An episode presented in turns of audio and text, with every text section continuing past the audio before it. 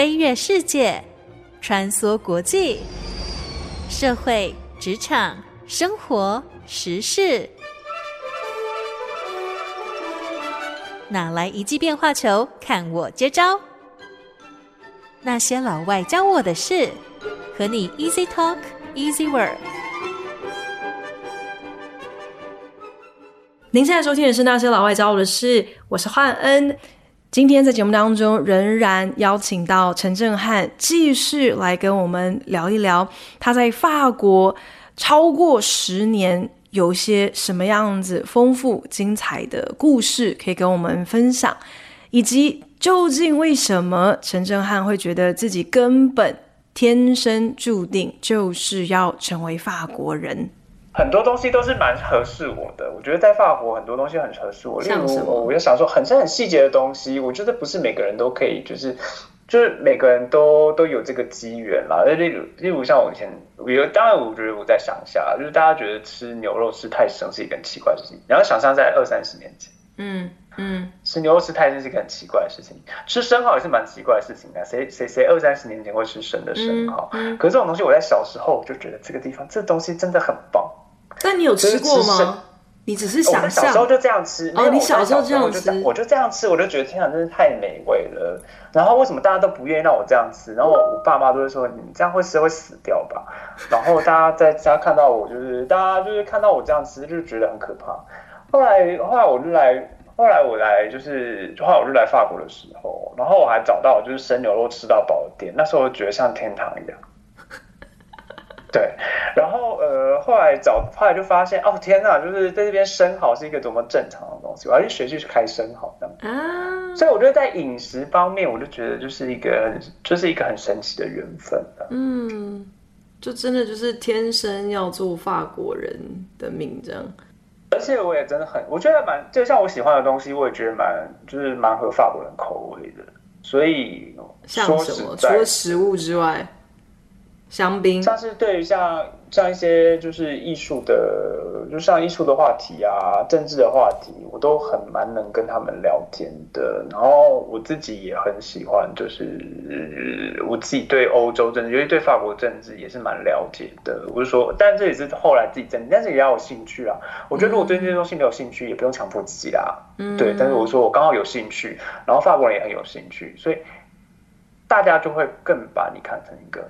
是他们的一份子，这样没错。但我觉得这也是运气啊，真的是完全是运气。其实你要真的自己喜欢，因为如果你不喜欢，你也不用强迫自己去看这些。那你有从喜欢打排球变成喜欢踢足球吗？哦，这就没有办法。但是我就找到 我，但我就等一下，我跟你讲，就是对，但这时候我就很努力，我就找到好多不喜欢踢足球的法国朋友。对，就是对啊，对啊，就是。但是如果你你又喜欢踢足球，然后又会聊足球的话，这也还不错。但是你要说就是足球，对，的确，但是蛮有，这也是蛮有趣的法国一个东西。你知道有网站是可以帮你 summary 那个，就是昨天的那个足球比赛吗？所以你是忠实的使用者吗？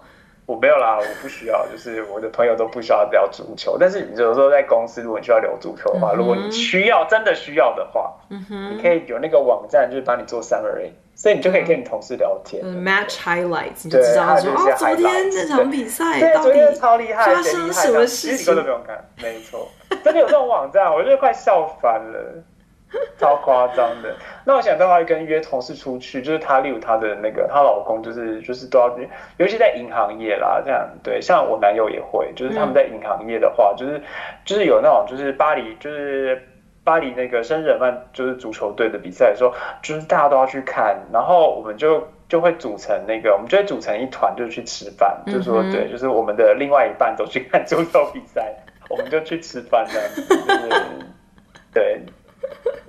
对，那就变成我们固定的约会，就是去，就是就是在有足球比赛的时候，我们就要去找一个很安静的高级餐厅。好了，我觉得其实也还是要找到同好啦，虽然就是对 有一些有一些事情还是没有办法接受，就是法国人的那种热爱，但是还是可以找到就是跟你志同道合的其他的法国人，也还是蛮重要的。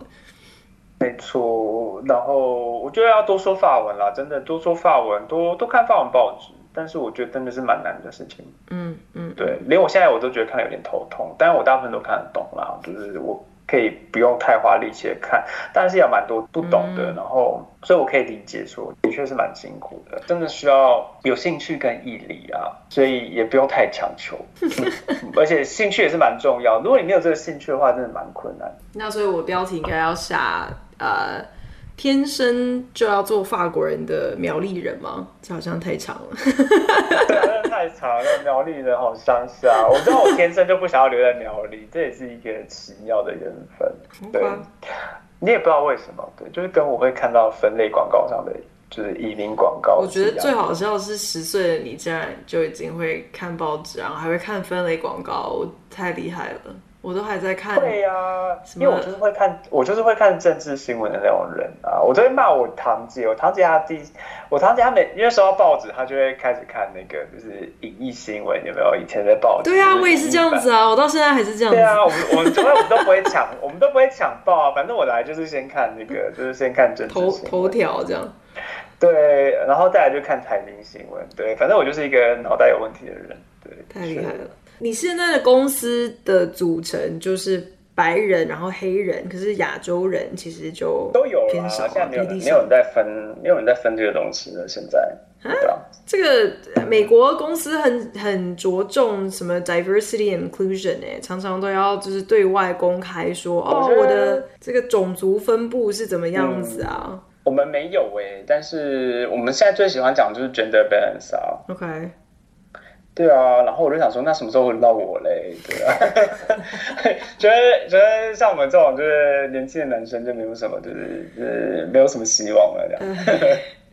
现在都要 gender balance 啊，这对女孩们是好事。欢迎台湾女生踊跃前往法国。没错，我就想说，天哪，好可怜啊！幸好我还是一个什么亚裔这样子，对，这样好像好好一点，对对对，比较具有说服力一点，对不对？但我觉得其实我们对。法国可能还是会有一些些，除了刚才你有有破除了用这个莱雅的例子破除了大家对于这个法国人可能不太喜欢工作啊这样子一个呃偏见之外，另外一个很长的那个很长大家会有的对法国的一个印象就是他们很喜欢罢工。对啊，他们很喜欢罢工啊，但是那你有参与过？你有被什么罢工活动影响过，或是你有曾经参与在罢工的呃示威活动中吗？就是 COVID 之前，就是在 COVID 之前，二零一九年的时候，那时候抗议，我都他好像是哦，对，退休改革啊，所以那时候就是呃，巴黎地铁就抗议了，就是罢工了一整个月吧。嗯，然后那时候一整个月几乎就没什么地铁啊，真的没什么地铁。对，然后就在家里工作啦，就这样子。那时候还蛮受影响的，就是你必须要每天查地铁怎么出门这样。不过后来就 COVID 了，然后就就消失了，就无影无踪了。但其实那时候还蛮闹得蛮多的。那其实感觉，因为感觉确实是，就是尤其是比如说大众交通工具相关的这些人员，常常会走上街头。啊、所以是不是法法国的公司其实早在 COVID 之前，对于就是居家办公这件事情，大家已经都。是很习惯的，因为你没有交通工具了，欸、你就只好待在家里上班啦，不是这样吗？没，不是，以前我们都要很努力的去上班，在 COVID 之前，骑脚踏车之类，我们公对，我们公司是还好，我们公司就是就是觉得就是如果罢工就不要来上班。那我之前在一家比较小的公司，然后就是、嗯、就是那时候罢工还是要去啊，管你骑脚踏车、坐公车还是干嘛，你就是就是要去的。我也是有遇过，就是罢工还是要去公司，太辛苦了。这种事情也是会发生的，没错。但每次罢工就不用工资。每一次的罢工真的就有呃替工会或是什么争取到好一点的福利吗？嗯、还是其实就是因为没有才会一直不断的有罢工？大部分其实呃。会有啦，但是现在大家会越来越，大家越来越了解真相之后，就是其实对于就是就是那种就是就是像国铁局啊、国铁局啊，或是或是巴黎地铁这种罢工，大家慢慢的也就冷血无感了。对，而且他们也是蛮，因为其实就是他们还他们的福利真的还蛮好的，而且只有他们才能罢工啊，像我们根本不可能罢工啊。但我们也不会想罢工啊，对，但我不能这样讲，嗯、我们不能这样，政治不正确。但是说啊，牵扯到很多事情，但至少我们是不会罢工的。的。嗯，对，我大概简单说一下好了，就是其实，在法国你有分两种，大概就是分两到三种，就是工作的合约。嗯、像我们的合约是不算，我们算天数不算时数的，所以就是为什么工作时间会很长，因为我们是算天数不算时数。什么叫做责任制啊？就是责任制，就是你一年要来上班多少天？多少天？对，就是全职员工的合约是用天数在算。嗯对，所以其实我也不是很喜欢放假啦。其实我假蛮多，可以跟大家说，我还有我有四十六天。什么东西啊？对，我有四十六天假。但其实我还蛮讨厌放假的，因为像例如我要讲一件事情就好，例如我去纽约，我上我上个月去纽约嘛，去了一个礼拜。对，你讲的话越来越让人家讨厌了。哈，你对，我超讨厌。但是要跟你讲，就是我去纽约的前一个礼拜，我每天工作大概平均工作时数是十二小时。我回台湾，而我回我还从纽约回去之后，待一整个礼拜都是大概要工作十二个小时，至少是要补掉就是你放假的时间吗？所以到底有没有在放假？我也是不知道我们在放假。可是这放这说不通啊！那你的。工作的天数应该已经扣除了你的四十六天的有薪假，所以何必还要用剩余的时、啊、剩余的工作天数来补？做不完啊！问题就是你工作做不完，这样了解吗？所以就是要破除大家第一印象，就是在，但是这种人是少，就是这种人是少数了，其实不多。就我们这样的工作合约并不多。虽然说在我们的朋友圈里面，大大部分人的工作的。就是心态都是这样，但其实比在占的比是不是很多的。所以以前我都会，我一开始工作我都会觉得很神奇，为什么就是街上那么多人在逛街？到底是哪些人生出来的人？嗯，就是礼拜五有时候礼拜五下午比较早下班，就想说人怎么那么多这样子。因为法国还是有另外一种，就是所谓的就是三十五小时工作时数，哦、大家可能有常常听说，他法国人就一个礼拜只工作三十五小时，这种就是算时数的。OK。所以大部分就像例如像收银员啊，或者是或者是就是一般正常的人都是。所以这样算是兼兼差吗？算是 part time 的吗？不算是兼差，你也是你也是 full time 的工作，但你的 full time 工作就是三十五小时。OK，这样感觉比较合理啊，就是对，这样比较合理。对啊，对啊，所以对，但他们就会比较喜欢罢工，他们比较能够罢工的，但也不行，像收银员要罢工，谁理你啊？所以最后只有谁来罢工？就只有交通工具的人，oh. 就是交通工具的公司在在罢工这样。我比较好奇的是，你一年有四十六天假，嗯、你实际上放几天假？嗯、你有全部都请完过吗？不太可能哎、欸，不然就是我有时候会那个啦，就是请假继续工作，但就可以不用回信，这也是一种奢侈。我觉得哈，什么意思？我听不懂。请假继续工作，就是你请假就可以不用回信啊。哦，因为别人写信给你，就知道你不在不在办公室，你还是可以继续工作，就可以做自己的事情。有时候其实还蛮开心。意义是什么？我不明白。我也不懂这意义是什么。反正其实四十六天就是只要跟大家，就是要跟大家说炫耀一下，四十六天假面对炫耀一下。但事实上就是，其实没那么多了，因为又来有这么多，但是其实大部分时间你还是必须要补回来，或者说就是有时候我还是会需要，就是请假还是要工作。我本来想问说，如果四十六天没有用完的话，有多少天可以带入下一年？可是反正你根本不行，也都呃都不可以带入下一年。OK，不可以。但是我们有一个叫收时间银行的东西，好像可以放五天跟十天左右吧。今年好像十天。什么是时间银行？就是你可以放着，然后以后你可能例如想要休产假啊，或者想要休育婴假啊，或者是你想要你想要你想要想要出去玩之类的，你就可以一次请很多天这样子。那这你就可以从时间银行提出你的就是存下来的假期。对啊，你们公司会有另外规定说，你最多一次只能够请，比方说两个礼拜的假，不可以请超过两个礼拜、欸、哦。所以你要一次请一个月可以吗？两两个月可以啊，那你工作做得完吗？对，这种事情就是很神奇的，所以我老板才，我从来从不，我老板从不那个就是 approve 我的我的假期的。哈，从来不。我自己的事。对啊，因为他就是系统，他会自己 approve 嘛。他如果他系统不，他只要不拒绝，系统最后就会 approve，就可能会过一段时间。他反正就是你该做完的事还是要做完，所以我也不管你。没错。那如果其实台湾主管可以就是多有这样子的思维的话，多好。他们都会觉得说啊，我就是要死盯着你啊，可能这个就所以我就不给你过假啊，因为我就觉得说哦，你这样子工作也做不完什么的，不会不会有那种态度说，哎，反正我到最后就是就是要看一个结果。那你的过程是怎样，我不管你。可是反正时候到了，东西要交了，我就是要看到你交就对了。没错，就才说，就是我可以休两个月啊，但是我说没有工作怎么做得完，做不完。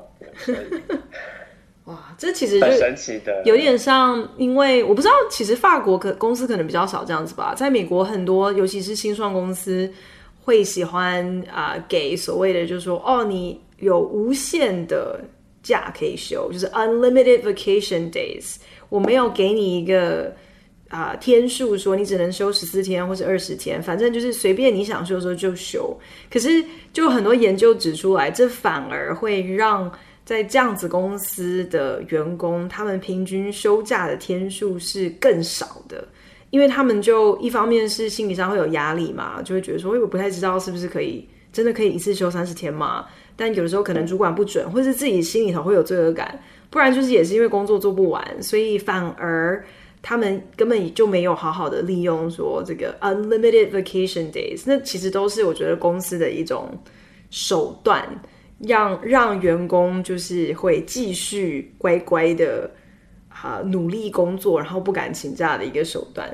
所以四十六天跟 unlimited vacation days 基本上已经是类似的一个意思了，就得到一样的效果。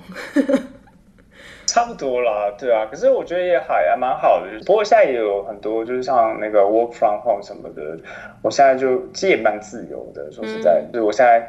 是明年四月想要回台湾，然后跟去日本玩，然后就差不多三个礼拜，然后反正机票先买了再说，然后了不起就是可能播个播个几天上班工作就好了，对啊，其实是蛮好的，太厉害了。我前阵子才去看了一个啊啊啊 stand up comedian，就是脱口秀讲笑话的表演，然后他就在他就在笑。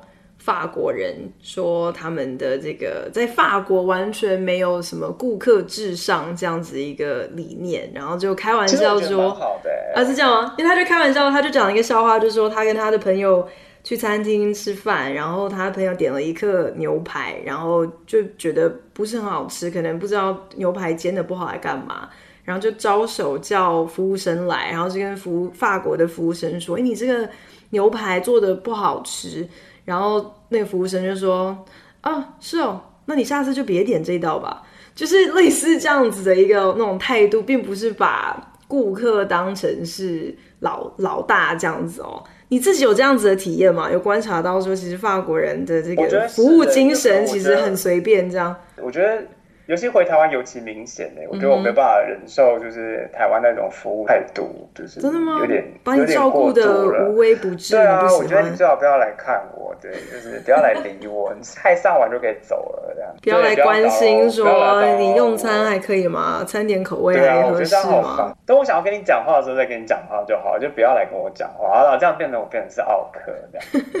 蛮不喜欢亚洲，现在亚就以前觉得亚洲航空公司的服务还蛮好的，嗯，对，现在我就没办法接受。像那个台湾的某家航空公司有飞巴黎的，我就觉得我没有办法接受，就是就是无微不至的一直问我，就是吃饱饭了没，然后就马上看得出来的是，他有那个贴纸啊，你可以说请勿打扰的贴纸贴在你的椅子前面，他就不会来烦你啦。如果商务舱的话啦，我是个人是蛮蛮蛮讨厌的，就是对啊，他不是有贴纸可以说，不是他们很喜欢盯着你，然后一直在说哦，这个可以吗？这个好吗？然后这怎样怎样怎样怎样，我就觉得哦，我觉得好烦，而且一定要那个姿态要很低，然后那个问餐点的时候还要快跪到地上。但是我知道，就是日本其实日本航空公司也是啦，对，然后大部分亚洲公司都是这样，但我就觉得很不习惯，我反而变得变得很喜欢，就是。嗯，像就是法国航空的那个，就是服务的样子。我觉得你是已经被洗脑成，就是必须要。不会，他很爱跟我聊天呐、啊，我也觉得跟他们聊天，我也觉得蛮愉快。但是就比较像是那一种，就是可以闲聊的，就是没有那一种，就是呃呃高低差别的。嗯，就是大家都是人啦。嗯、但我就觉得有时候就是。对，就我觉得，就是亚洲的服务态度让服务生不像是个人一样啊，确实。对我，我我不觉得，对，我不觉得这样是一件事是需特别需要的事情。但法国人就还蛮讨人厌的啊，对，所以我也我也是我也是可以理解。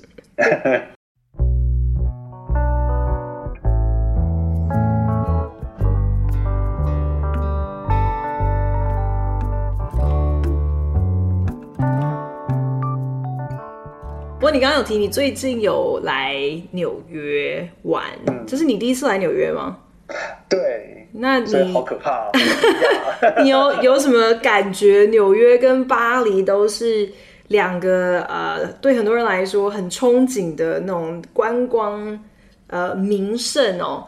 而且都是那种历史很久远的城市，所以你来纽约，旋风式来纽约，我们甚至都没有机会见上一面。可是你来纽约之后，有一些什么样子的感想啊？跟巴黎比较起来，感觉如何？我觉得这是两个不同的地方啊。我觉得如果真的很喜欢纽约的话，可能真的不会喜欢巴黎。然后如果真的很喜欢巴黎的话，啊、我觉得纽约就不会是一个很适合的地方。啊结论来说了，我一直都我后来我回来就跟，因为我是我第一次去，然后就很多朋友跟同事问我说我的感想是什么，我都会第一句话我就说，这是一个 amazing 的地方，就是非常令人惊讶。我我我真的不喜欢就是这地方，我真的不喜欢纽约，我 真的不喜欢美国，我就我就我真的没有办法接受，对。但是真是觉得这个地方真是太太神奇，嗯，对，什么意思？哪哪里神奇？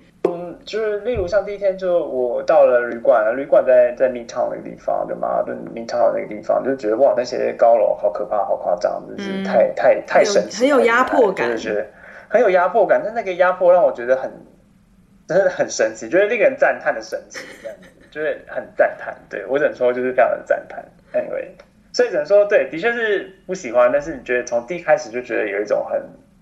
就是令人赞叹的感觉，就觉得我好好厉害那样子。嗯，呃，像博物馆吧，我也觉得真的蛮厉害的。就是，嗯、但人家你们说巴黎，巴黎有罗浮宫，有凡尔赛，有橘园，哎，你会觉得纽约博物馆能比吗？我觉得对，就是纽约的建筑物是跟巴黎比是比不上的，差距很大。但是，但在在布展的技巧跟就是预算上面，还有创意上面，我觉得。就是高出蛮多的，嗯，那我后来有一日跟一个广告系的学弟聊嘛，嗯、就说其实在美国就是下手花钱的其实蛮多的，嗯、然后我觉得预算也比较充足了。我觉得就是主就是完全全资本主义社会，其实我觉得就是有好有坏啊，但坏处大于好处，我自己这么觉得。但是在这个预算方面来说，嗯。同样的展品嘛，例如在大都会博物馆跟罗浮宫的展品基本上是一样的，就是大部分大的收藏品是一样的。但是，嗯，去大都会博物馆，我的感受是，就是他们真的就是里面布置都会呃跟就是展品有很大的关联，嗯，然后很精致，我觉得，就是。就做的细节，细节做的很周到。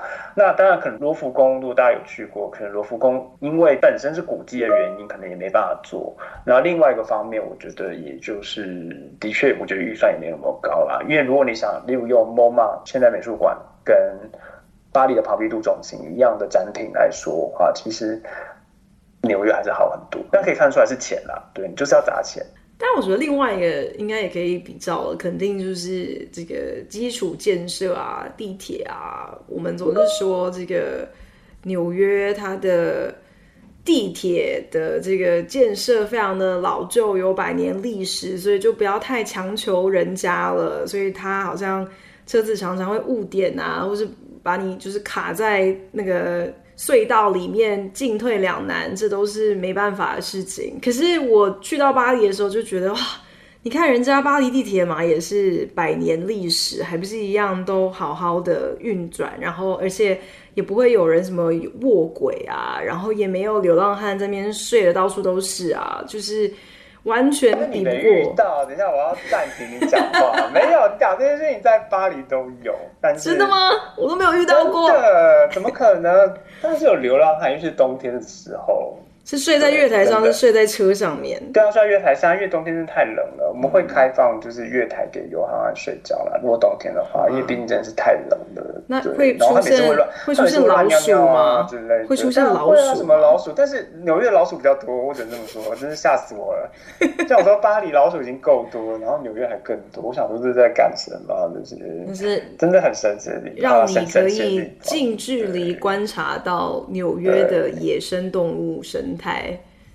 对，但是你刚才提到的纽约地铁的，就是你觉得不好的地方，其实在巴黎都有，但是好像真的好一点点啦。我才这么说，我觉得就是有让我觉得惊讶啦。就是以前的来从纽约过来的朋友，就是说哦，巴黎的地铁好干净啊，说在干净什么？就是巴黎的地铁是最糟糕，这已经是欧洲最糟糕的。哦，我们不是跟欧洲比。对，欧洲朋友来巴黎就想说你在巴黎，因为巴黎的地铁在干什么这样子。然后后来就是来从纽约过来的朋友就觉得啊、哦，你们的巴黎地铁真是太厉害了。我想说到底厉害什么？真的，对，的确就是还蛮厉害的。而且大城市肯定都应该会啊、呃，治安上也会有考量。你那时候，你那时候要去来纽约玩的时候，你身边有没有朋友在那边警告你说要小心啊？感觉这个纽约治安也很乱啊，然后也是传出一些这些排华的新闻啊，要特别小心啊。哎，我倒是没有这样子的感觉，我朋友都还没有乱，没有没有太多这种警告，哎，对，没有那么紧张，而且我自己也去了一个比较远的地方，就叫那个 Bushwick，啊哈啊哈，知道？啊，我觉得那个地方超棒的，虽然我觉得的确走在路上觉得有点不安全，但是主要是一个我觉得我蛮喜欢的地方。那很不赖啊，而且确实我觉得就是我那时候去巴黎玩的时候，我都还会。在我的后背包上要挂一个呃小扣环，把我的拉链可以锁住。然后上了地铁的时候，一定要就是背包是要抱在胸前的。但确实，在纽约，我不知道是因为因为我住在纽约，所以警觉性可能相对比较低，还是怎么样子。可是这些啊、这个防盗措施反而都比较疏于有这样子的呃。注意，你自己有这样的感觉吗？这是真的，我觉得我有感觉到这一点是比较令人放心，就是你不太需要。当然，我觉得一，我觉得还是需要注意，但是不太需要像在巴黎街头上需要很努力的保护自己的包包。尤其身为如果亚洲面孔的话更，更对我被偷过蛮多次，说实在的。啊对，我觉得有点烦。有一次被偷了我的，就是呃，旅行的那个化妆梳洗包，里面就是一些瓶瓶罐罐，跟我平常会使用的药品或什么的，然后就被偷走，嗯、我就觉得有点烦。对，而且还不止一次。所以你都已经是当地人了，还会中招？对，不过我觉得没办法，我觉得亚亚亚亚洲脸孔的原罪吧。对，对。然后在纽约，我就觉得观察到，就是大家。太需要去保护自己的包包什么之类的，比较需要保护自己的生命。没错，我就觉得，嗯，对，你到底是想要被一枪打死呢，还是被偷偷东西？那或许觉得还是偷偷东西可能比较好。这是最后我自己的结论啊。对，我觉得是一个蛮好的一个对纽约的注解哇。没错，我觉得那边人身安全好像有点夸张，但是至少包包不用担心。对，这要选哪一个这样？那你之前有在节目当中很自豪的提到，觉得自己的法文讲得很好，也也觉得自己融入在这个法国的生活，就是也还蛮如鱼得水的。就很好奇，那你是有下过什么样子的努力呢？还是有一些什么样子的撇步，让你可以好像比较快速的可以融入？在这样子的异国的生活里头，或是可以更持续的来精进你的语文，因为我相信，就是虽然你在台湾花很多时间学习法文，但跟实际上在法国居住的时候，那个语文需要的呃使用跟呃，就是有的时候也要，有时候语文常常会有一些口语化的一些变化嘛，那都很快，必须要配合，就是。在地的人是怎么样子来使用这样子的语文？所以你是用什么样的方式可以快速的让自己可以不管是在生活上还是在语文上进入状况？我的话，我蛮要求自己的，就是我我觉得我语言，我觉得我觉得师大法语，例如啊，我觉得师大法语中心其实占蛮大的因素，就是他们虽然很，他们虽然进度很慢，但是你的底子蛮好的，就我觉得是第一个原因，所以。我觉得虽然说我那时候学完三年之后还是讲得很烂，但我觉得那个底子还是有的。对，真的很烂，烂到烂到很夸张，就是当初到底是这样可以，但就是当初怎么会变，怎么会是这样？那也是需要坚持，就是那时候，呃，就算再累，像中午，呃，法国人蛮注重，就是同事之间中午你要跟大家一起吃饭，这是一件蛮重要的事情。嗯、虽然你就是鸭子听雷，但是你还是要强迫自己去跟法国同事们交流，这样子，嗯、我觉得这也是很重要的。然后，嗯，也要多多交法国朋友啦。然后我觉得这也是蛮重要。那很多时候，有时候你可能在国外，你会觉得很想念台湾朋友或什么的，我觉得是无可厚非。然后，嗯、但是如果我常常聚在一起的话，可能精进当地语言或者是文化的一个机会，嗯、那我自己都还我自己都还蛮坚持这样子，坚持这样的事情的。然后我就我也蛮交的，我后来也交到蛮多就是在工作上认识的朋友，然后到现在都是我们都还蛮常一起出去的啊。然后现在会来家里这样子，然后我们真的还蛮要好的。我觉得这这点是我是蛮下功夫。嗯哼，然后再来，我觉得就是嗯、运气好啦，就是我说我自己喜欢的东西，像我刚才说过，我自己呃，我自己在。在法国上课的时候，就修了地缘政治的东西。我自己对于我自己对于政治就是一个蛮，大家可能也都听说，就是法国人对政治是蛮热衷的。嗯哼。那因为我自己对，因为我自己对这方面的东西也是蛮蛮热衷，就是对于政治议题什么的都也蛮热衷的，所以。嗯，就占了一点小优势，就是我可以跟很多法国人都聊得蛮来的。然后我自己对于法国的历历史、历史跟艺术也是有一些了解，所以很多的话题其实都可以跟法国人聊天。那、嗯、我觉得这，我觉得就是就是运气跟对努力，就是运气跟努力。对，就是我自己有这个运气，然后我也努力在做这些事情。嗯、对，还蛮重要的。嗯。慢慢的就习惯了，就是我大部分身边的朋友，就是我一些就是固定的台湾朋友，就是我们真的很好。然后有这种就像革命情感啊，就是大家就是很，然后每一都很好，然后就是会一起出去玩，然后一直怎样。那但我也有一大部分的朋友，就是都是都是法国朋友这样子。嗯，对，真的是还蛮蛮好的，还是要花花心思花力气去去经营啦，不能够永远都躲在自己的。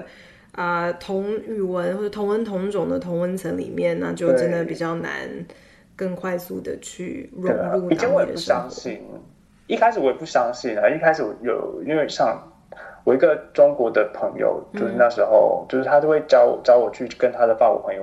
就是聚餐什么的，不然我说这怎么可能？就是我哪什么才我哪时候才可以就是听得懂他们在餐桌上面讲什么东西啊？就完全都听不懂，然后你也讲不出什么鬼话这样子。我说这是什么？这是到到什么时候我才有办法这样子？然后如果在这个时间如果就放弃的话，那可能就真的没有机会了。那但我觉得就是真的需要努力，但这个这个努力真的蛮多年的。我我觉得我真的有办法在餐桌上跟大家聊天。至少要三四年之后吧，我觉得啊，对我而言，嗯，对啊，合理。我个人天，我这人语言天赋其实没有很高的，就像英文还是一样烂，就可以知道我对语言的学习其实也不是这么的好的。对，我对这真的不好，但是。就是需要，就是需要努力的啊。对，你你现在会不会讲英文有法国口音？哦，超多了，你真想听我讲英文吗？很可怕啊！对啊，就是超级法国口音啊，真的不行。那没有问题啊。那个对，美国人最喜欢美国人最喜欢法国口音了。美国人最觉得法国口音有够性感，有够浪漫。所以有哎，他们也会说我口音很可爱，然后我在可爱什么鬼？所以，我英文都讲的越来越烂，然后越来越讨厌讲英文，所以我就会变成一个跟法国人一样讨厌的人。对呀，就是，但是，对对对，就是我们都我们这样非常不喜欢在吃饭的时候跟只讲英文的同事吃饭，因为觉得好累哦。但是无论如何，现在也已经是一个能够用三国语言。跟别人这个交流的一个这个多语言的人人才，我觉得很厉害耶。有多少人可以说自己可以还蛮流利的，至少至少沟通无碍的用三种语言来来生活？所以我觉得实在是对啦，好吧，欧洲蛮多，但是美国就是除了英文之外什么都不会说。对，没关系啊，美国人讲英文就好了，对，不用讲其他东西，真的。对，这是美国人的好处，对不对？像我们这种人就是辛苦人，就要讲好多语言，好累哦。对，美国人讲英文就好，而且还不用管你听不听嗯，今天真的非常的谢谢陈政翰在节目当中跟我们分享这么多有趣的关于法国人、关于学法文、关于在法国生活的事情。如果大家就是有其他的一些疑问啊，对法国有什么样子的呃问题，也很欢迎大家可以上节目的脸书呃页面来留言。然后啊，我我也可以私底下请震撼帮忙给予一些答复哦。那谢谢大家收听今天的那些老外找我的事，我们下礼拜同一时间空中再见。也特别谢谢震撼，谢谢，谢谢大家收听，谢谢，好，大家拜拜，拜拜。